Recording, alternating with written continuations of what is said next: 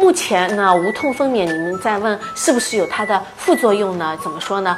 嗯，无痛分娩现现在是全国推广的，就因为用下来觉得它的安全性很大，因为它只是用到剖腹产麻醉剂量的十分之一。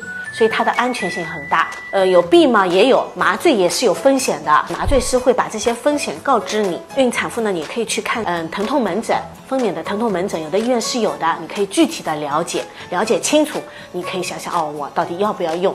啊，朱老师这里呢就告诉你们，这是，嗯，剂量很小，很安全的，现在用到现在啊。